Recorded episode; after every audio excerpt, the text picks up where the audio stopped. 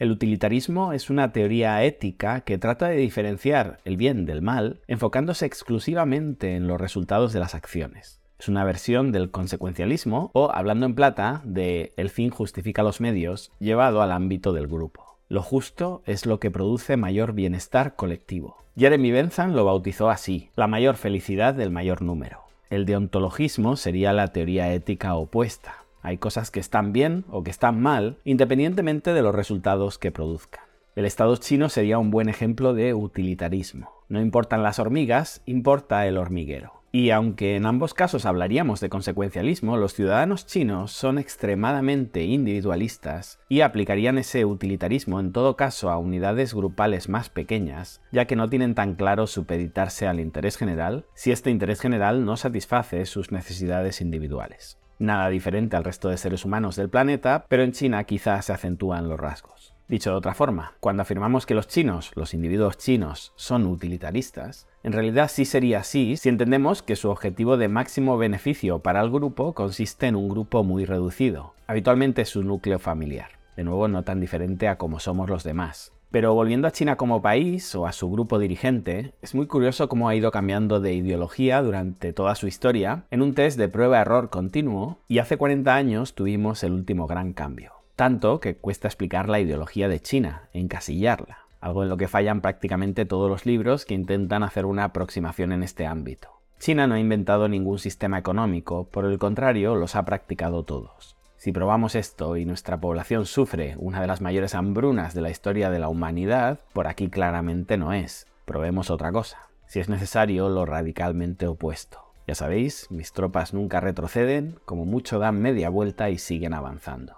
Hay algo que veo destacado en ocasiones con sorpresa sobre la estrategia que sigue China en la implantación de nuevas políticas. Dado el tamaño del país, las pruebas suelen hacerse en territorios acotados que permitan un buen análisis de resultados antes de aplicarlo a todo el territorio. Lo vimos en los llamados islotes de libertad, zonas económicas donde se empezó a probar el capitalismo antes de aplicarlo en todo el país. Lo hemos visto durante el COVID usando a Hong Kong y Macao como bancos de pruebas perfectos, ya que estaban aislados del resto del país a través de sus pasos fronterizos. Y lo vemos hoy en experimentos como la primera criptomoneda estatal, que se utilizó en principio en zonas controladas antes de expandir su uso por todo el territorio. Más allá de la seguridad nacional, que podríamos discutir si se trata de ideología o de simple supervivencia, pocas cosas se hacen a ciegas por convencimiento ideológico. Se testean grupos acotados, si los resultados son buenos se aplica a grupos mayores, si los resultados son malos se cancela. En parte me gusta, es algo que he aprendido de los chinos, ese pragmatismo que siempre comento, que me enorgullezco de haber incorporado a mi toma de decisiones diaria, mis negocios, en mi vida personal, aunque todavía estoy muy lejos de los niveles del chino medio. Sí me sorprende el utilitarismo que veo en algunos fans de China por redes sociales, porque creo que no son conscientes del uso que están haciendo de él. Y esto era lo que quería explicar en este episodio. En ocasiones leo cosas como, por culpa de la Unión Europea, España está perdiendo la oportunidad de cerrar un acuerdo de libre comercio con China que sería muy beneficioso para ambas partes. Y sí, es cierto o extendiéndolo a la Unión Europea, el mayor socio comercial de la Unión Europea es China y por tanto nos interesa llevarnos mejor con China que con Estados Unidos. Y sí, de nuevo, es cierto. Una discusión por la que me preguntaron en una conferencia que di en Costa Rica. No sabemos si banear o no a Huawei, como nos pide Estados Unidos, porque entonces nos quedaríamos sin la implementación del 5G, del 6G, etc. Y de nuevo, es cierto. En Guatemala me decían, nosotros reconocemos a Taiwán y oficialmente no tenemos relaciones diplomáticas con China. ¿Estamos perdiendo dinero? Y objetivamente sí, están perdiendo dinero. En Colombia las discusiones en la universidad eran de qué lado nos interesa colocarnos. Además llegué justo el día de las elecciones en las que ganó Gustavo Petro y se anunciaba un viraje a la izquierda de uno de los países más pro Estados Unidos de la región. Y sinceramente, si nos consideramos utilitaristas, me parecen bien todos estos argumentos pero acostumbro a escucharlos de personas que de ninguna manera se definirían a sí mismos así. Gente muy de izquierdas, marxistas, que defienden a China a capa y espada y lo hacen a veces con este tipo de argumentos. Es que nos conviene, es que perdemos dinero si no lo hacemos, es que China es el mayor socio comercial del mundo y por besarle el culo a Estados Unidos estamos perdiendo oportunidades. Como digo, si esto se dijera desde una postura utilitarista lo entendería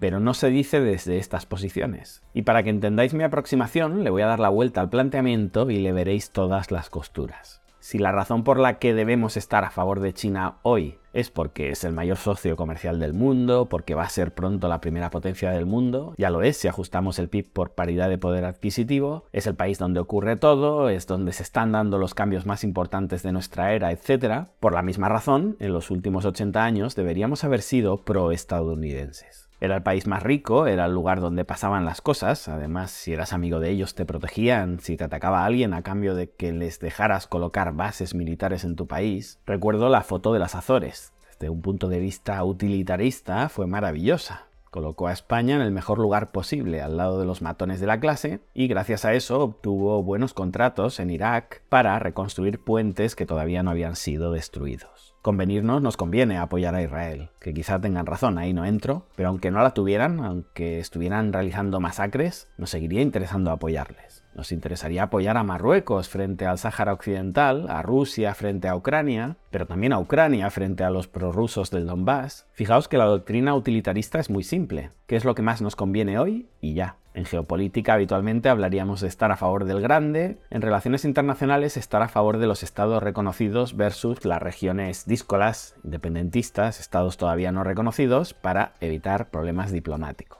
No tiene nada que ver con lo moral, con lo justo, con ese imperativo categórico kantiano, que son campos donde de hecho es muy complejo tener verdades absolutas. Es muy difícil saber lo que es justo, porque la mitad del mundo pensará que los israelíes tienen razón y la otra mitad del mundo que son los palestinos los que la tienen. Es decir, cuando se habla de una verdad absoluta, cuidado, porque la alternativa al utilitarismo no es una verdad objetiva, es meternos en discusiones eternas. El utilitarismo nos ofrece una solución basada en el cálculo a veces tampoco es sencillo el cálculo, por eso hay países que se cambian de bando en mitad de una guerra. ¿Interesa apoyar a los alemanes o a los judíos? Pues no os penséis que había unanimidad en el bloque occidental. Hoy sí, con el diario del lunes todos acertamos la quiniela, pero en aquella época en los parlamentos europeos se debatía. Y Hitler avanzaba y nosotros debatíamos y debatíamos. Hoy se vende como que no, como que había que luchar contra el mal y todos fuimos a una. No puede ser más falso este resumen. Hacíamos cálculo de muertos si nos interesaba el coste económico de una guerra, si los judíos valían tanto la pena. Fijaos que los gitanos u otras minorías jamás entraron ni siquiera en el debate, no valían nada para nosotros. Pero los judíos sí movían la aguja y después estaba el hacer demasiado fuerte a la URSS o no, si interesaba intervenir en China o no, dejar que se mataran entre ellos. Es interesante el cálculo con el que se justifican las bombas atómicas, por ejemplo, el cálculo que se hacía sobre el avance soviético en el este. Cuando decimos que en Irak nos interesó meternos porque había petróleo, pero hemos dejado países reventar porque ahí no había nada, ¿a qué pensáis que hacemos referencia?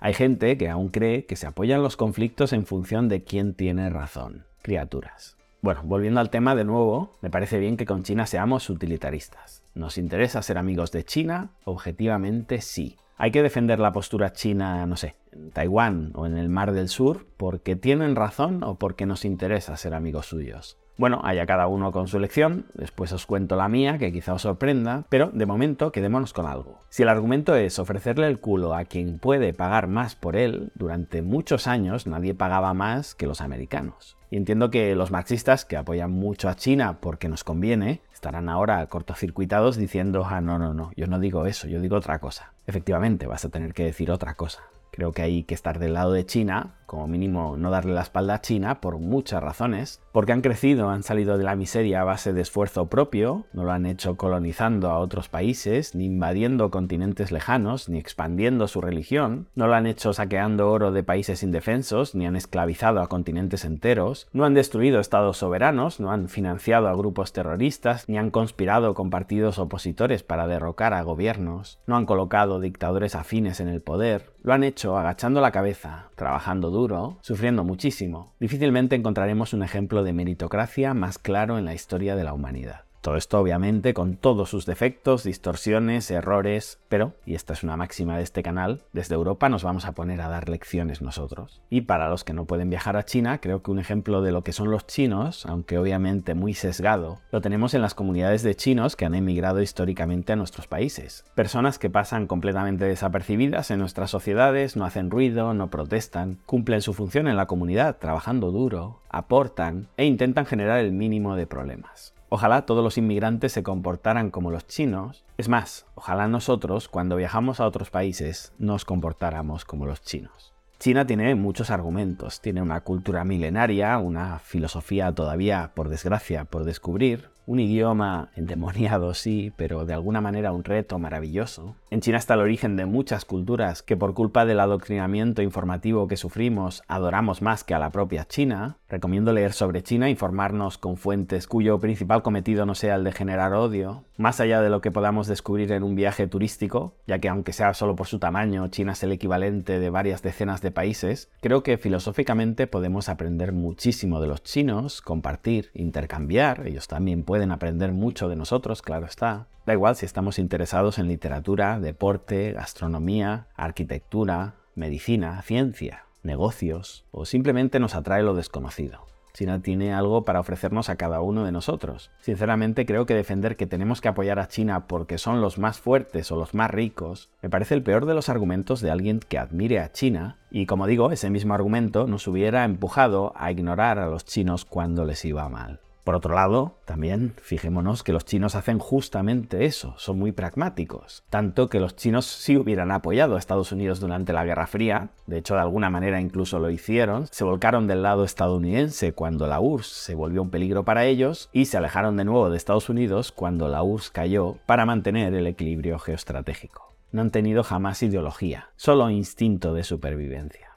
Y si hablamos de los chinos como individuos, todavía más. Hasta ayer por la tarde el sueño de todos y cada uno de los chinos del planeta era conseguir una green card americana, sino para ellos, al menos para sus hijos. Conseguir que sus hijos estudiaran en Estados Unidos. Curioso que la gente que los defiende en ocasiones sea más papista que el Papa, que son socialistas, que son comunistas, que trabajan por el bienestar común, pero ¿de qué estamos hablando? Repito, todos y cada uno de los chinos soñaba con ser estadounidense hasta hace cinco minutos. Y han cambiado las cosas, claro, pero tampoco tanto. China se ha enriquecido, pero no os penséis que hay un odio sideral hacia lo estadounidense. Más allá de que cada vez son más patriotas, cada vez respiran más nacionalismo por la tele, cada vez Estados Unidos los está amenazando más, pero tú ofrécele a un chino un trato mejor y ya verás lo que tarda en aceptarlo. Y sinceramente, y este es un ejercicio de honestidad que me labra muchas enemistades, yo opino igual. Como cualquier chino utilitarista, cuyo país es su familia, yo soy de donde comen mis hijos, y no tengo hijos.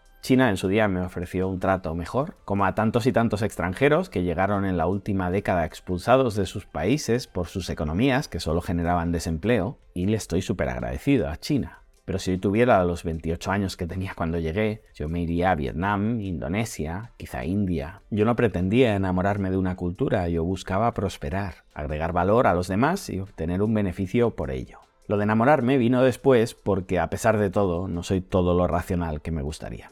Pero muchas veces me acusan de pro-chino personas que no se han parado un segundo a analizarme. Soy pro-chino simplemente porque pongo en duda la basura informativa occidental. No, yo conozco de verdad pro-chinos, que odian todo lo japonés, que son incapaces de decir nada positivo de Taiwán, que ven a Vietnam o India como enemigos. No, no es mi caso. Si tuviera que tomar una decisión hoy, de hecho así lo hago todos los días, elegiría India sin ningún tipo de problema de bandos. No tengo afiliación, solo intereses. Intento deshacerme de sentimientos como el arraigo. ¿Recordáis lo que os decía en un episodio anterior? Aquello de quien no ama no le ofrece rehenes al destino. Va por ahí. Pero yo no juzgo a las personas según mis principios, sino según los suyos. Y los que se ponen la camiseta de China y dicen a muerte con ellos, tienen mil argumentos mejores para apoyar a China si quieren convencer a sus compatriotas españoles, chilenos, mexicanos o de donde sea. Decir tenemos que apoyar a China porque nos conviene es un argumento utilitarista. A mí me vale, pero creo que mucha gente que de verdad ama a China se equivoca con este argumento. Es un razonamiento pobre, simplista, interesado y, como os decía, un argumento que nos hubiera llevado a apoyar a los enemigos de China hace 50 años. Y hasta aquí, espero haberos hecho pensar. Ese es el objetivo del canal. No sé si vuestra postura es utilitarista o deontológica, si sois procedimentalistas o resultadistas, si preferís jugar bien con el balón o lo importante es ganar si apoyáis a China porque hoy conviene hacerlo, porque pensáis que tiene razón en sus argumentos, o también, al revés, si odiáis a China porque creéis que no tienen razón en sus argumentos, o porque pensáis que objetivamente no nos conviene, pensáis que Estados Unidos todavía domina la economía y por tanto hay que estar del lado de los ganadores. Cada uno es libre de pensar como prefiera, faltaría más. Creo que todas las opciones son respetables y defendibles. Yo os he intentado explicar los argumentos de lo que creo, como dice un buen amigo mío, exponiéndome, exponiéndome mucho, pero también es bueno que sepáis desde qué postura os hablo, para que teniendo en cuenta mis sesgos, como todo el mundo los tengo, podáis formaros una opinión, una postura, porque por suerte por desgracia, China va a ser la primera noticia de muchos informativos en los próximos años, ya sea por culpa de guerras, avances tecnológicos, descubrimientos, decisiones políticas, con lo que, queramos o no, el cuerpo nos va a pedir tener opinión. Os dejo con un proverbio chino, simple y a la vez contundente, que refleja muy bien algunas de las ideas de las que os he hablado hoy y que destaco habitualmente en este canal. El pragmatismo de los chinos, lo exitocráticos que son, lo poco emocionales que son, y esa idea de el fin justifica los medios. El éxito es la mejor venganza. Gracias y hasta pronto.